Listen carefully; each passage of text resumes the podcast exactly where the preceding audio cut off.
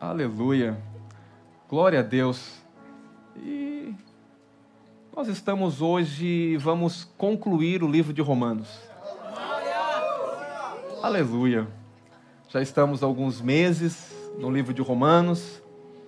E hoje eu quero terminar, são dois capítulos, e eu acredito que nós vamos dar conta de acabar dois capítulos. Capítulo 15 e o capítulo 16. E você vai perceber que o capítulo 15 e o capítulo 16 de Romano, Paulo vai mudar um pouquinho agora de novo. E agora Paulo vai mostrar para nós como a igreja vivia no tempo de Paulo. E é um exemplo para nós também. Paulo vai mostrar a igreja na prática também naquele tempo. E alertando nós como nós devemos viver para esse dia de hoje. Talvez você que não está ah, no contexto que nós estamos falando, o mistério que estava oculto em Deus, que Paulo fala na sua carta em Romanos, é a igreja de Jesus, é você. Você que está aqui e chegou aqui, você é parte do propósito de Deus. Se você um dia aceitou Jesus e você nasceu de novo, nasceu do Espírito, na vida de Deus, você faz parte de um propósito muito grande, propósito eterno de Deus. E esse propósito foi revelado. Paulo, quando teve essa revelação, Paulo vai dizer que o sonho de Deus, o único sonho de Deus é família. O único sonho de Deus é ter filhos. O único sonho de Deus é relacionamento. Esse é o sonho de Deus. Deus viver com o um homem eternamente. E está chegando o momento. Para quem conhece as Escrituras, está chegando o momento em que nós vamos eternamente estar com o Senhor. Aleluia. Essa é a nossa esperança. No meio de um mundo que tem muitas esperanças, às vezes em coisas, em trabalhos, economia, presidentes, a nossa esperança não falha. A nossa esperança é estar com Cristo e reinar com Ele. Vamos passar, para começar, vamos passar mil anos com Ele. E depois a eternidade toda. Aonde vai ser o um lugar maravilhoso. E isso está tudo escrito na palavra de Deus.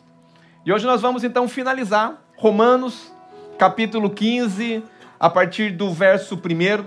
Eu quero começar o 15 a partir do verso 1.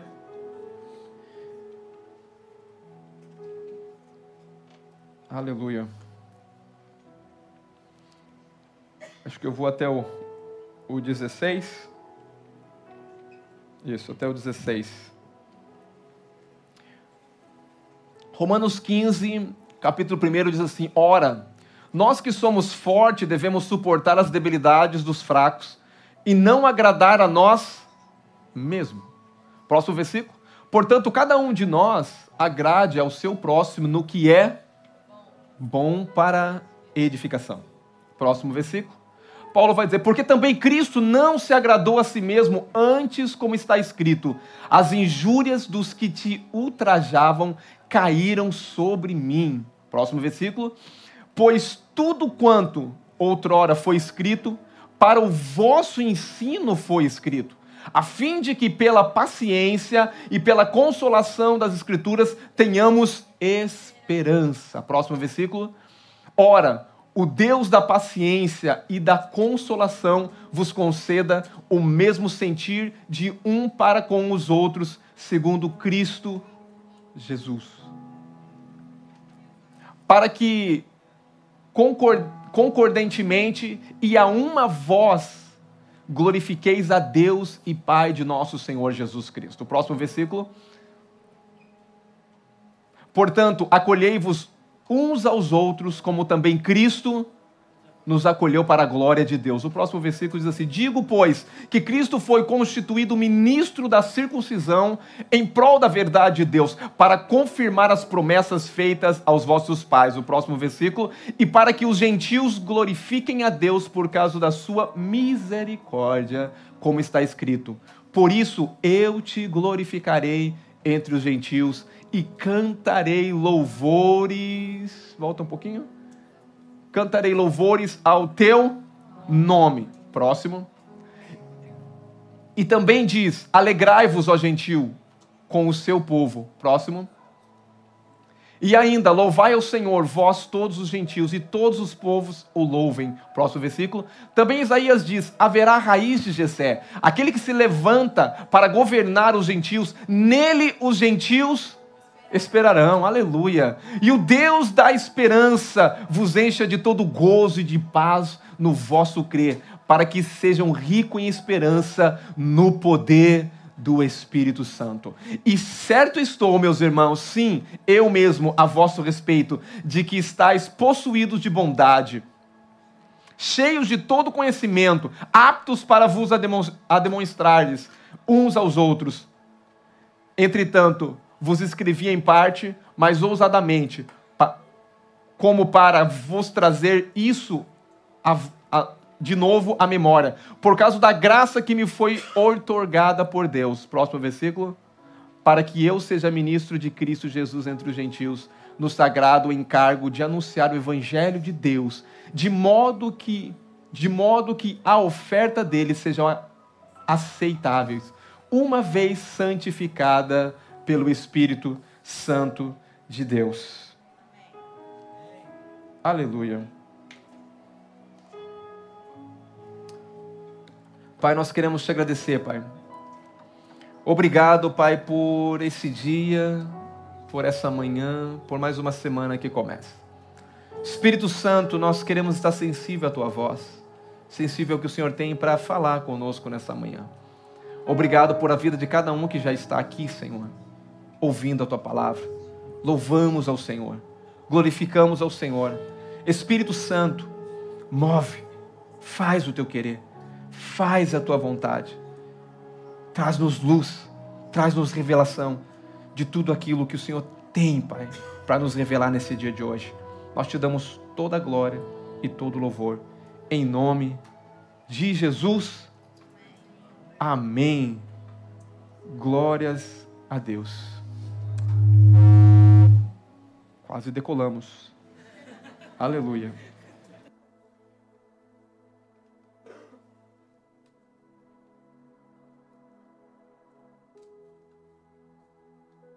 Um som. Será que esse está melhor? Não estava bom? Som, som, som. Aleluia. Aleluia. Glória a Deus. Amém. Muito bem-vinda, minha gata.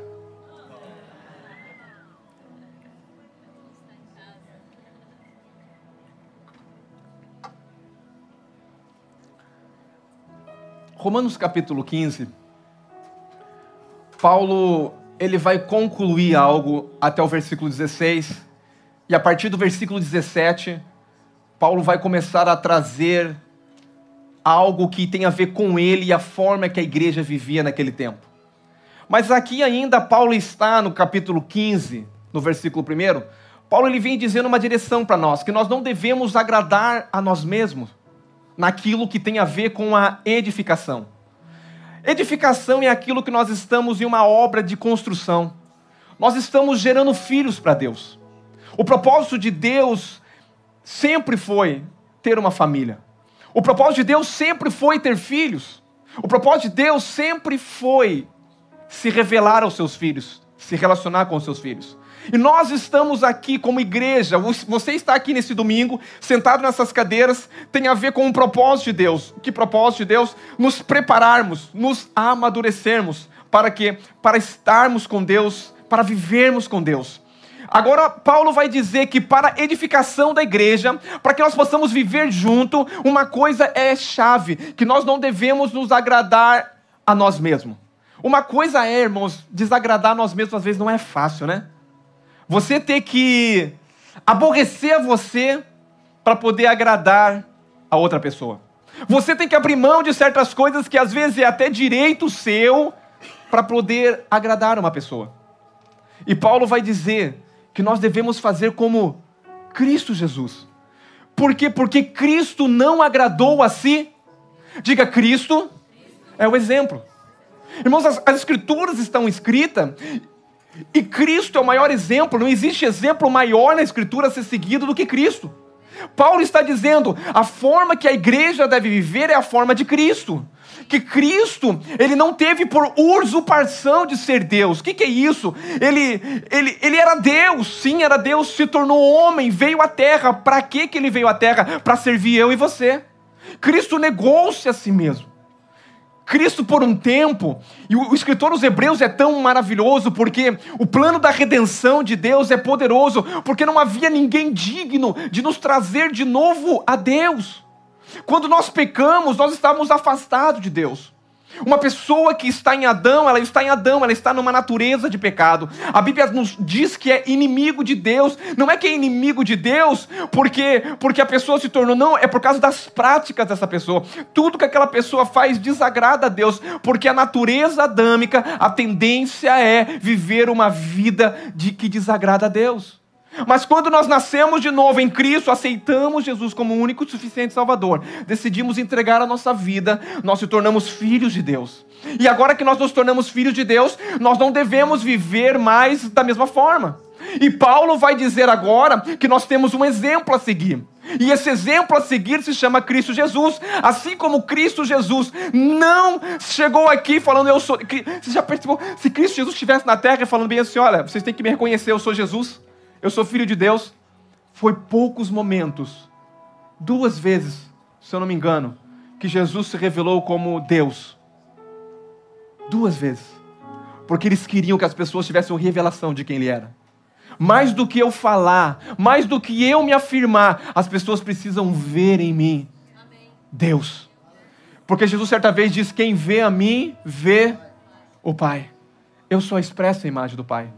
Então, irmãos, Paulo está dizendo um conselho aqui antes de finalizar o livro de Romanos. Paulo está dizendo, irmãos, vamos fazer o seguinte: desagrada você, mas agrada o seu irmão.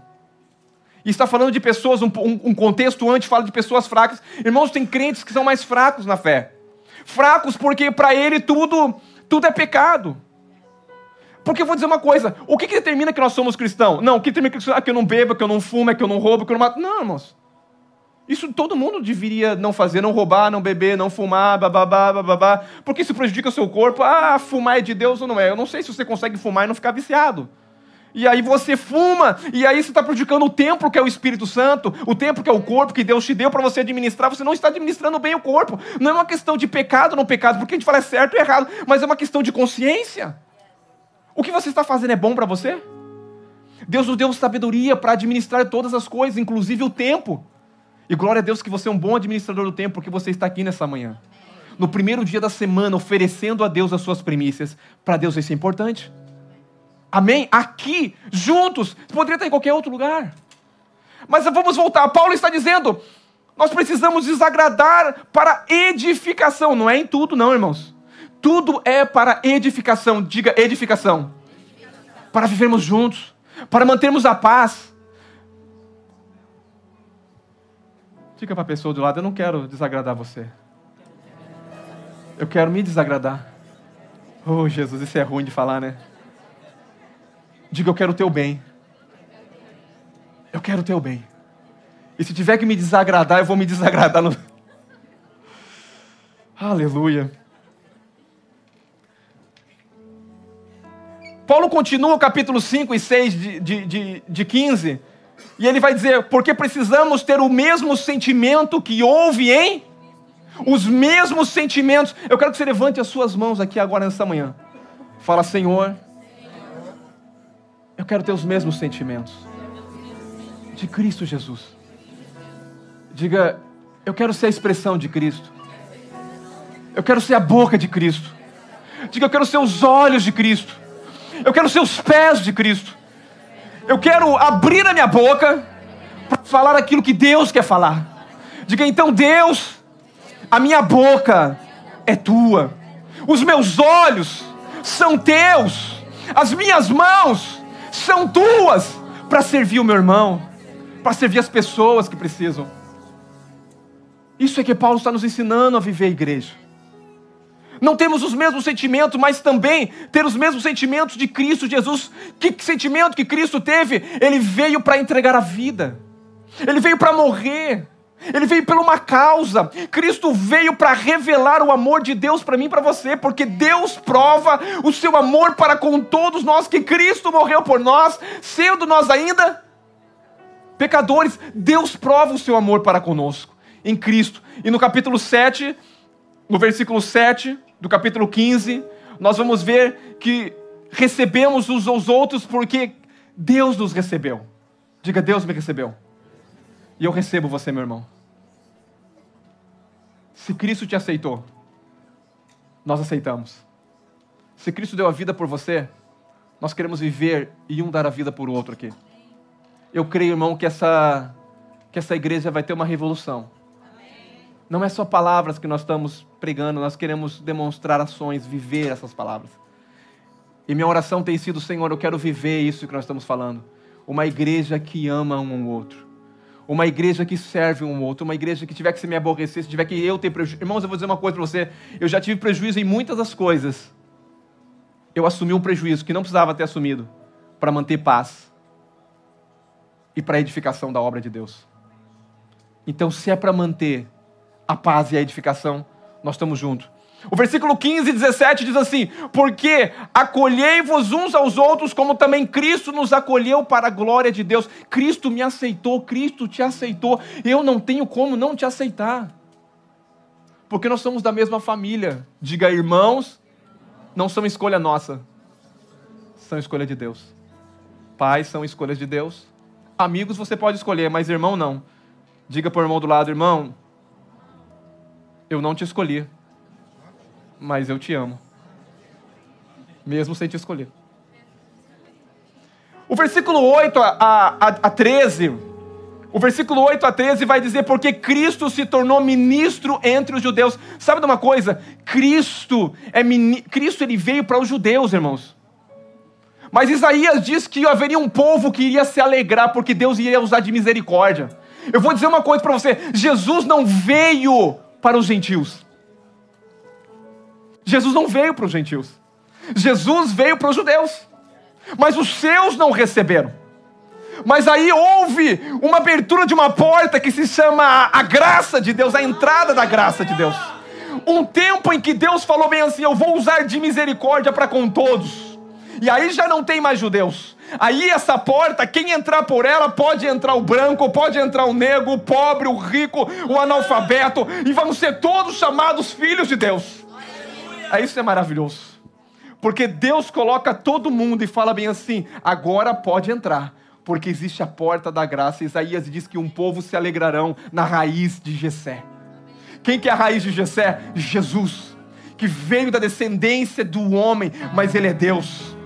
100% Deus, 100% homem. Ele veio para quê? Ele veio para os judeus, mas os judeus não receberam. Mas aqui está um povo que recebeu e hoje glorifica o nome dele. E a Bíblia diz que esse povo louvaria ele. Irmão, você sabe por que nós estamos aqui? Porque nós somos salvos por pura graça. Nós não merecíamos, nós, nós, éramos, nós não éramos da aliança. Israel é o povo da aliança, Israel é o povo que Deus escolheu e disse assim: ó, eu vou mostrar ao mundo quem eu sou por Israel. Todo mundo conheceria, olha só, todo mundo conheceria Deus por Israel. Hoje, nós representamos Deus para todo mundo nós representamos Deus para Israel. Nós repre... Irmãos, isso é pura graça e favor, e não temos que nos orgulhar disso também, porque nós fomos aceitos pela graça, nós pregamos pela graça de Deus. Cristo se tornou ministro dos judeus e depois a porta se abriu para os gentios. E agora nós vamos entrar no capítulo 15, o versículo 16. E o final do capítulo 15 e o 16, ele é muito importante. Mas nós vamos entrar agora no, no, no capítulo 15, versículo 16.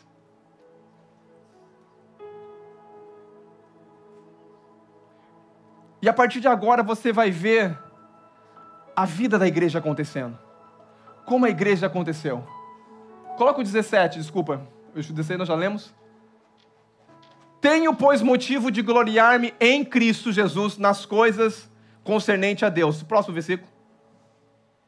Porque não usarei discorrer sobre coisa alguma, senão sobre aquelas que Cristo fez por meu intermédio, para conduzir os gentios à obediência por palavras e por obras e por três coisas. Paulo aqui agora, ele vai falar do chamado dele. E ele vai, irmãos, não houve nenhuma outra carta, escuta que eu estou falando, uma conclusão tão longa como essa. Paulo, ao concluir essa carta, Paulo ele vai fechar a carta aos Romanos, mas ele fecha essa carta numa conclusão longa, dois capítulos quase para concluir uma carta.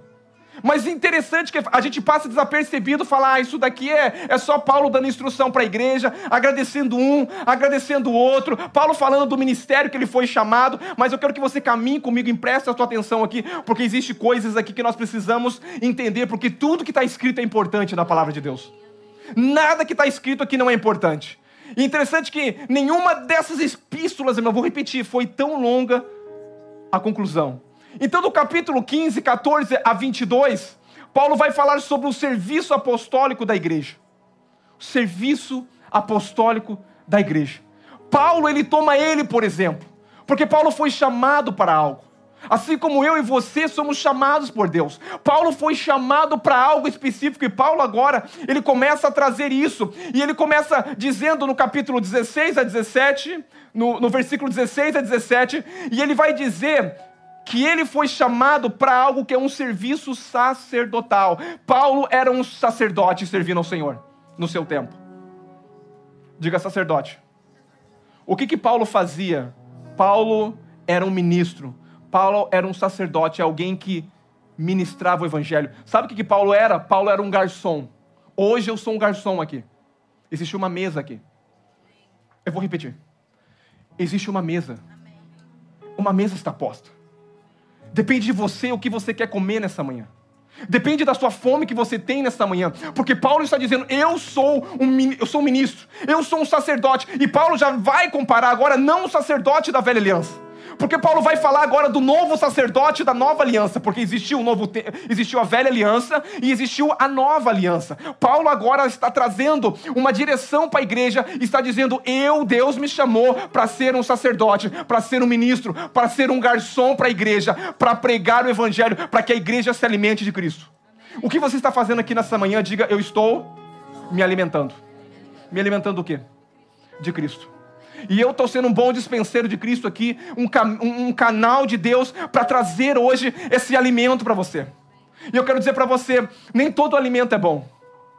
Hum, nós vamos ver daqui a pouquinho, nem todo alimento é bom. Ah, pastor, eu estou na igreja, mas nem todo alimento é bom. Se o alimento não for apostólico, irmão, eu vou dizer uma coisa para você: não, não, não serve.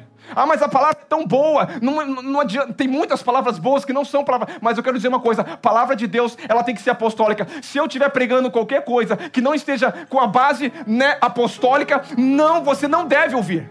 Ou qualquer outro pregador, você não deve escutar. Porque a base da igreja é a base apostólica. E se vir algum apóstolo falar, mas eu vou mudar, não, não existe alguém que possa, que tenha autoridade hoje de mudar nada que está escrito aqui. Porque o que foi escrito foi escrito para o nosso ensino, a palavra de Deus diz. E ninguém pode acrescentar um tio e tirar um tio. Mas para você caminhar numa base perfeita, você precisa entender essa base apostólica. Paulo está dizendo: Eu sou aqui hoje um garçom. Eu estou servindo uma comida deliciosa às pessoas. E você está se alimentando de uma comida aqui. Essa manhã. Você vai perceber quando você sair daqui. Você não vai sair da mesma forma. Porque quando você se alimenta de uma palavra espiritual, que é a palavra de Deus e a palavra de verdade, você vai sair daqui renovado, restaurado. Você pode ter chegado aqui até mesmo triste. Você pode ter chegado aqui com muitos problemas, mas eu vou dizer uma coisa: você não vai sair da mesma forma. Porque quem se alimenta de Cristo não vive da mesma forma. Quem come de Cristo vive por Ele. Quem se alimenta de mim, por mim viverá, Jesus está falando. E o meu papel aqui nessa manhã é que você coma tudo de Cristo. É que os teus olhos espirituais sejam iluminados para você ter revelação de Cristo nessa manhã. Para que você possa contemplar Cristo nessa manhã. E Paulo está dizendo: eu sou um garçom, mas tem uma coisa. Eu sirvo com poder. Existe uma forma do evangelho. Uma forma básica de nós levarmos, porque Paulo, o que Paulo queria é levar a igreja à obediência. A obediência de quem? De Cristo. Porque fé sem obras é uma fé. Servir a Deus sem obediência é uma fé morta. Porque a verdadeira fé é a fé que tem ações. Eu sou salvo pela graça, pela, pelo caminho da fé. A fé é, é, é, O caminho é Cristo, mas é crer, é a fé que eu tenho em Cristo. Mas agora eu sou salvo para as boas obras. O Evangelho, Paulo está dizendo também: eu estou aqui para que vou levar vocês à obediência de Cristo. A fé verdadeira. A fé que vem não só na decisão da mente, mas do coração, que decide viver, que decide entregar a vida para o Senhor, que decide se alimentar de Cristo, que decide cumprir o propósito de Deus. Diga, eu fui chamado por um propósito de Deus. E Paulo vai dizer aqui que ele queria levar as pessoas à obediência a Cristo conduzir eles essa obediência, levar as pessoas a obedecer o Senhor e fazer a vontade do Senhor. E esse serviço de Paulo era anunciar Cristo. Irmãos, Paulo gastou o resto da vida dele, sabe fazendo o quê? Servindo. O que Paulo gastou a vida dele sendo um garçom. E nós vamos ver na vida, ele está se apresentando aqui como o apóstolo. E o apóstolo de quem? Diga dos gentios. É como Jesus levantou ele falou bem assim: Eu morri na cruz, mas agora eu quero revelar para você o amor que eu tenho pelos gentios. Porque você vai aprender a sofrer por amor, pelo meu amor. Paulo foi um dos apóstolos que mais sofreu, se vou pensar, irmão. Que mais padeceu pelo amor de Cristo. Mas Deus colocou um amor tão grande no coração desse apóstolo que ele deu toda a vida dele pela igreja. Eu vou dizer uma coisa. Hoje, com entendimento e maturidade, nós devemos dar tudo pela igreja de Jesus. Homens morreram, Jesus morreu pela igreja. Estevão morreu pela igreja. Apóstolos morreram pela igreja. Irmãos hoje morrem por não negar Jesus pela igreja.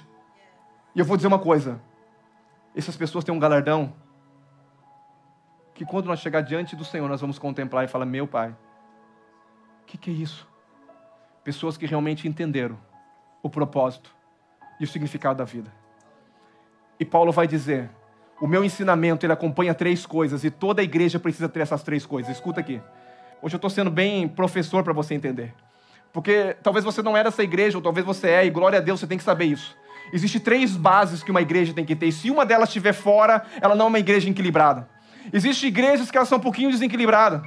Porque Paulo está dizendo aqui, nesse capítulo, e ele vai dizer aqui, coloca o 19 para mim, o 18, o 15, 18 e 19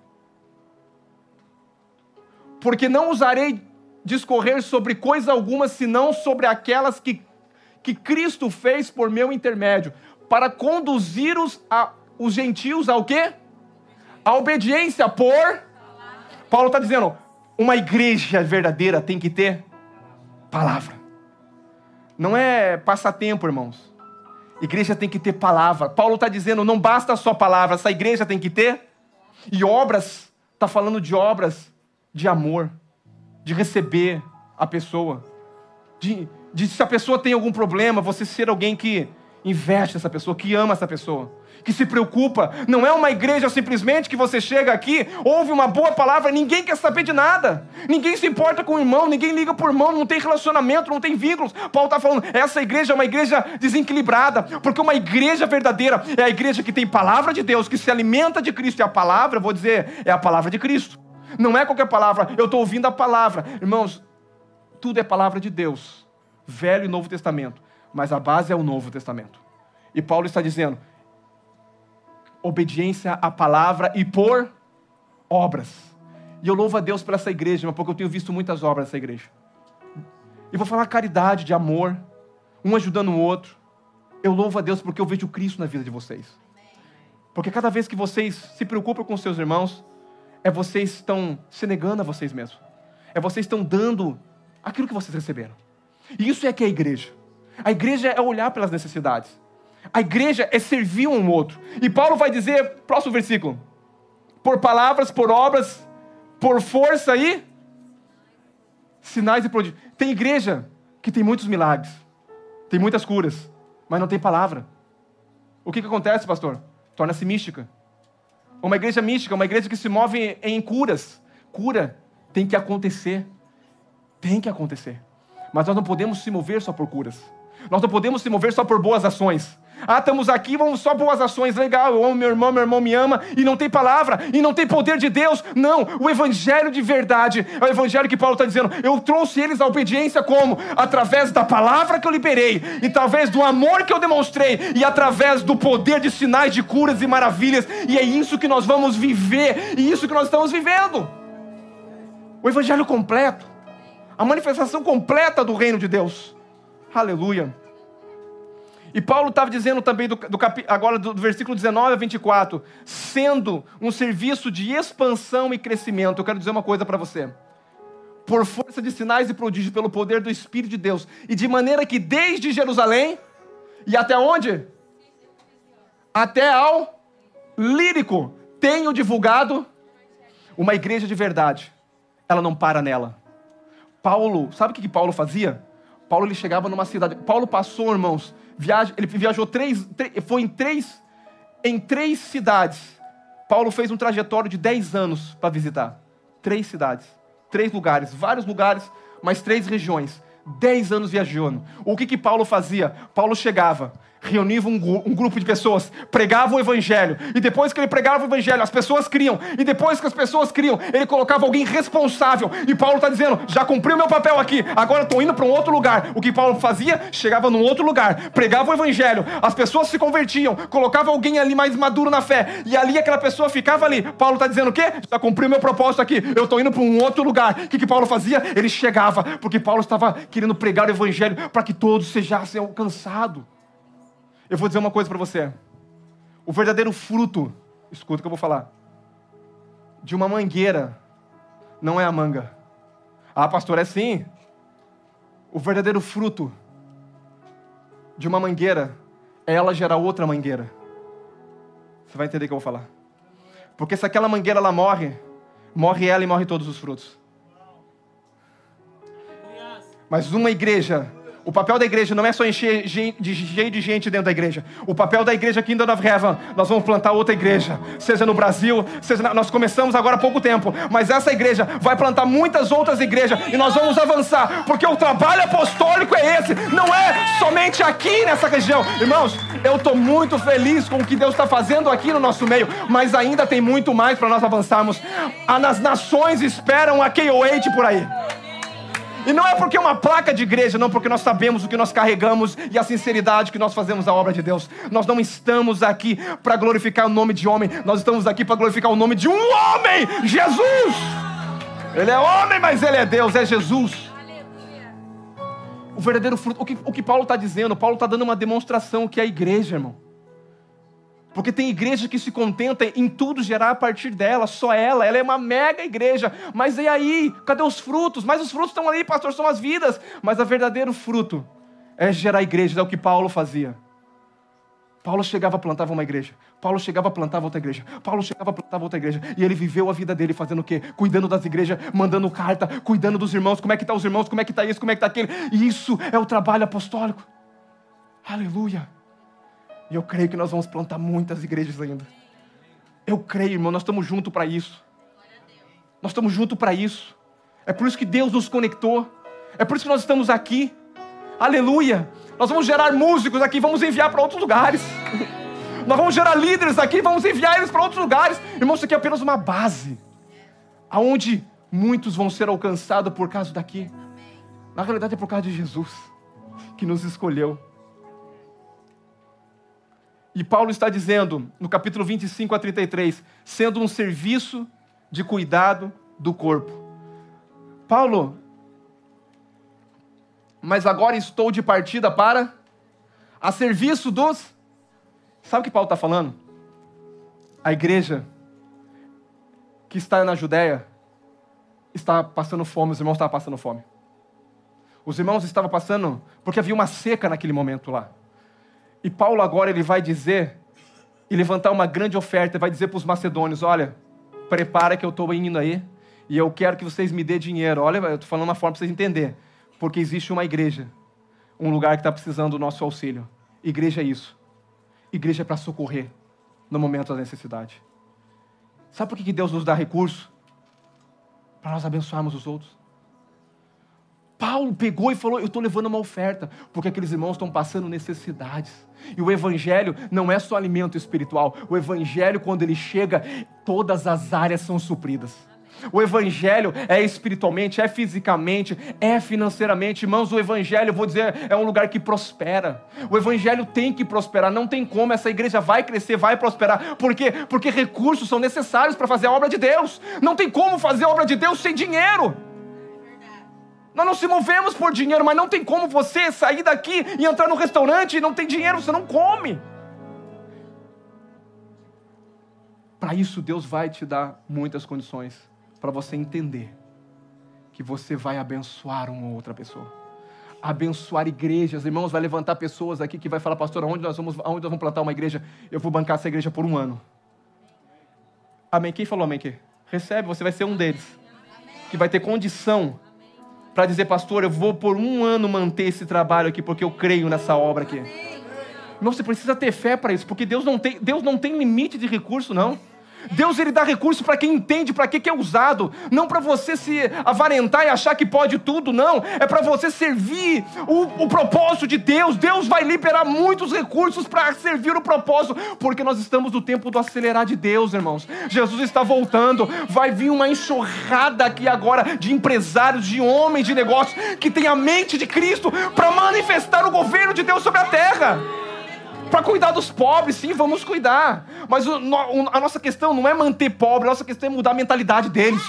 Para eles entenderem que eles são em Cristo Jesus e poder ajudar a outra pessoa. Amém. Aleluia.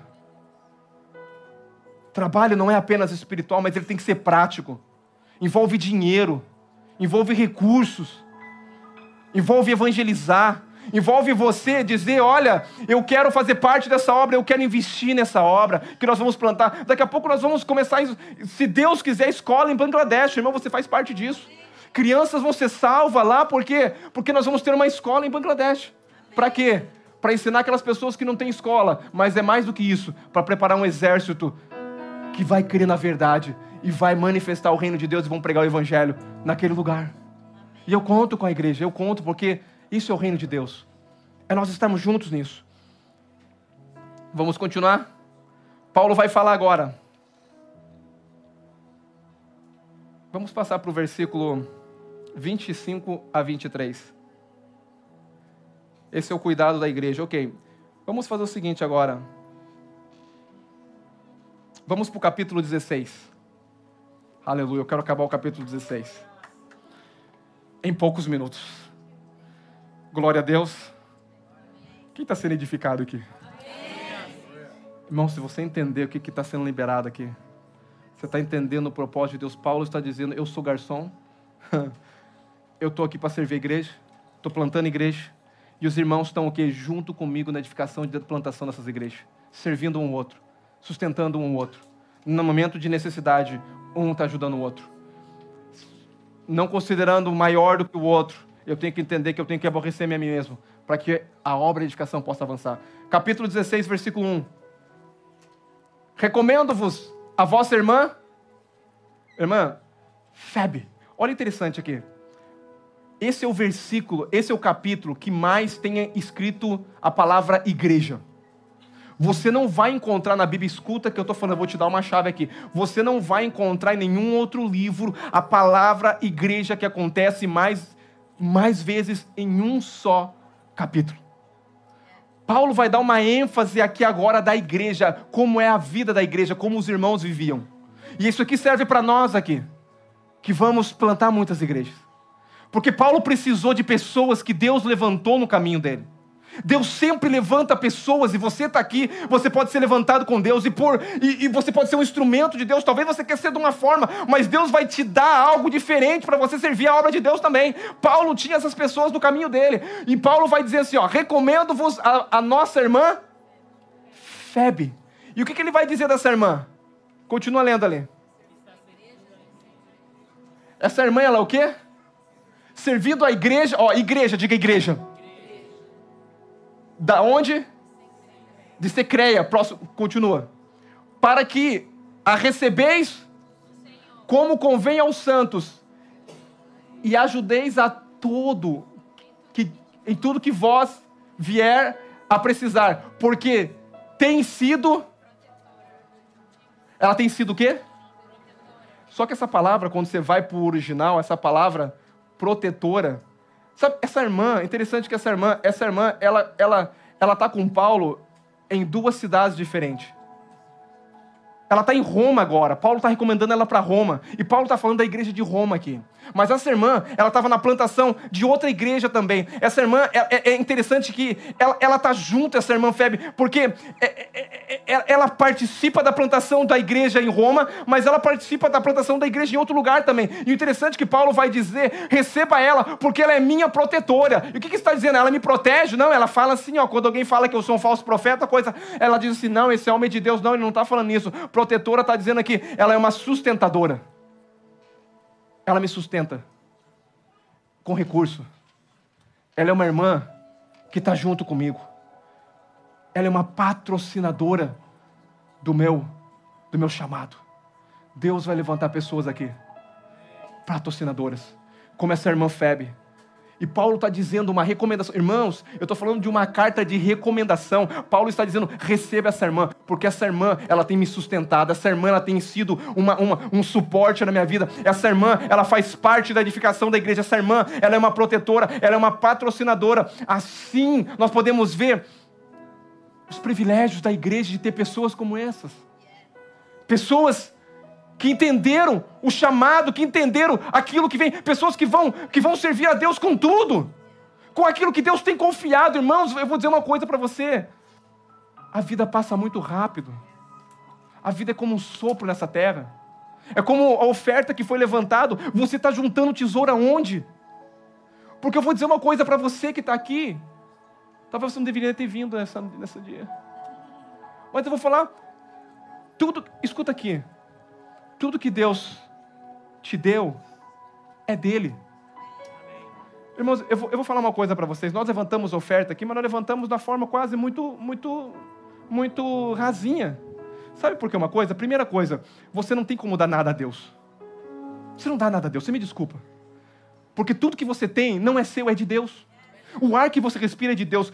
O cérebro que você tem foi Deus que te deu. A boca que você tem foi Deus que te deu. Os olhos que você tem, Deus. O teu corpo funcionar da forma que funciona perfeitamente é Deus que mantém ele. Então não pensa que você é dono de alguma coisa. E tem uma coisa, quando você, quando o homem se vendeu ao pecado, que pecou e desobedeceu a Deus, ele foi vendido como escravo do pecado, vendido ao diabo escravizado do diabo. E Cristo de novo veio e comprou de novo e pagou com o seu sangue e falou assim: agora você é meu. Então eu vou dizer uma coisa: você não dá 10% para Deus. Ah, me desculpa, irmão. Dá 10% para Deus. Não, Deus, Deus, Deus, Ele te dá a graça de você administrar 90% de tudo que é dele. E 10% é para você não ter um coração avarento e dizer tudo é meu, é meu dinheiro. Não, não é teu. Me desculpa. Se você é escravo de Cristo, se você nasceu na família de Deus, tudo é dele. Ele vai me dar muitos recursos para me administrar para ele, mas um dia eu vou prestar conta de até os 90% do que ele me deu. Isso é para quem é da família. Aleluia, pastor tá brabo não. É porque a gente acha que tudo é nosso, irmãos. Tudo é de Cristo. Se você está em Cristo, Deus te reconhece na família. Levantar oferta, temos que dar dízimo oferta. Deus não precisa de dinheiro. Me desculpa, irmão. Deus não tem, Deus não precisa de não, Deus não precisa de laptop, Deus não precisa de água, Deus não precisa de parede. Não, vamos levantar oferta para comprar. Deus não precisa de teclado. Deus não precisa nada disso. Ela falou, não, vamos levantar. Não, não, Deus não precisa. Deus não precisa de dinheiro. Deus é dono do ouro e da prata.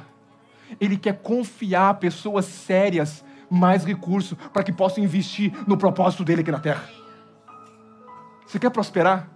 Busca primeiro o reino de Deus e a sua justiça, e as demais coisas vão serão acrescentadas. Não existe dar espaço para prosperar. Existe, busca o reino, a sua justiça e as demais coisas.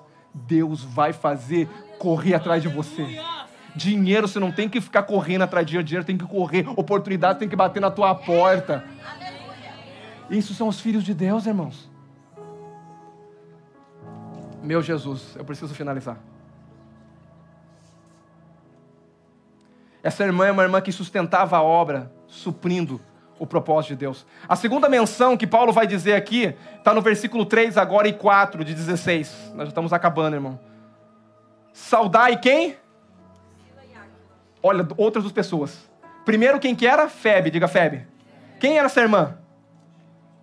Uma sustentadora da obra. Alguém que servia com seus bens, alguém que defendia Paulo. Alguém que estava com Paulo na plantação da primeira igreja, ela estava com Paulo, e agora ela se muda para Roma, porque ela também está com Paulo, sabe por quê? Porque a casa dela se tornou a igreja. Nós somos uma igreja em cela, e cada cela é uma igreja, é uma extensão. E essa irmã está dizendo: Eu faço parte da edificação dessa igreja. E agora Paulo fala também: saudai quem? Priscila e meus cooperadores em Cristo Jesus. Próximo versículo. Os quais, pelo quê? O que, que eles fizeram? Arriscaram o quê? Uau! Eles não tiveram a vida por preciosa. Você tem que receber esses irmãos. Esses irmãos têm que receber. Isso aqui é um casal. Você tem que receber, sabe por quê? Eles arriscaram a própria vida. Eles não estão aí. O morrer é como Paulo diz: o viver é Cristo, o morrer não me envergonho do evangelho, esses aqui, porque é o poder de Deus. Quando Paulo fala que muitos abandonaram, eu tenho certeza que esses aqui não abandonaram, porque eles arriscaram. Sabe por quê, irmão? Naquela época havia perseguição. Paulo era preso. Você acha que qualquer um queria visitar Paulo na prisão? Não. Porque também poderia ser preso por causa do evangelho. Mas esse, que esse casal, eles o quê? Eles arriscaram a vida, eles arriscaram a sua própria cabeça. E eles, eles o quê? E isso lhe agradeço não somente eu, mas também toda todas as igrejas, gente, irmãos, isso aqui, eles, eles eram judeu. Esse casal é um casal judeu. É um casal judeu que deu a vida para nascer a igreja que está aqui hoje também. Eles faz, isso é parte de história. Não sei se você gosta de história, estou falando de história para você. Nós estamos aqui por causa desse casal também. Aleluia. Vamos lá que nós vamos finalizar agora. Glória a Deus. Esse, esse casal, eles tinham um coração pela igreja. Aleluia. Sabe uma coisa? Irmão, você tem que ter um coração pela igreja de Jesus. Eu vou falar aqui para você. Você tem que amar a sua igreja. Esse casal aqui, eles davam a vida pela igreja. Você tem que falar bem da sua igreja. Você tem que ter coração para essa igreja. Porque essa igreja é a igreja de Cristo. Essa igreja não é minha. É a igreja de Jesus. Você tem que amar a igreja de Jesus. Tem muita gente que fala mal da igreja. Não existe salvação fora da igreja. Não existe corpo de Cristo se você não for um membro do corpo. O membro do corpo tem que estar no mesmo corpo. Não fale mal da igreja. A igreja é de Cristo. Você não vai viver falando mal de, de vocês. Se estiver corrigindo, nós vamos corrigir. Mas a igreja é a coisa mais preciosa que Deus tem na terra. Você é a coisa mais preciosa que Deus tem. Não fale do outro membro, não fale do seu irmão. Ame o seu irmão. Respeite as diferenças. Diga para ele: me ame, irmão.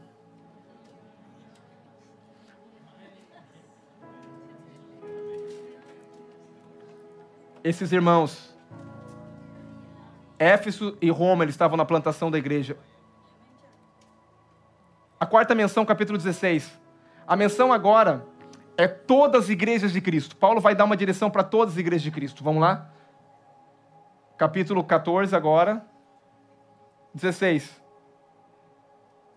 16, 16. Saudai quem? Não, é 16. Acho que é o 16, deixa eu ver aqui. Saudai-vos uns aos outros com todas as todas as igrejas de Cristo. Eu vou dizer uma coisa, a igreja é diga de Cristo. A igreja não é do pastor.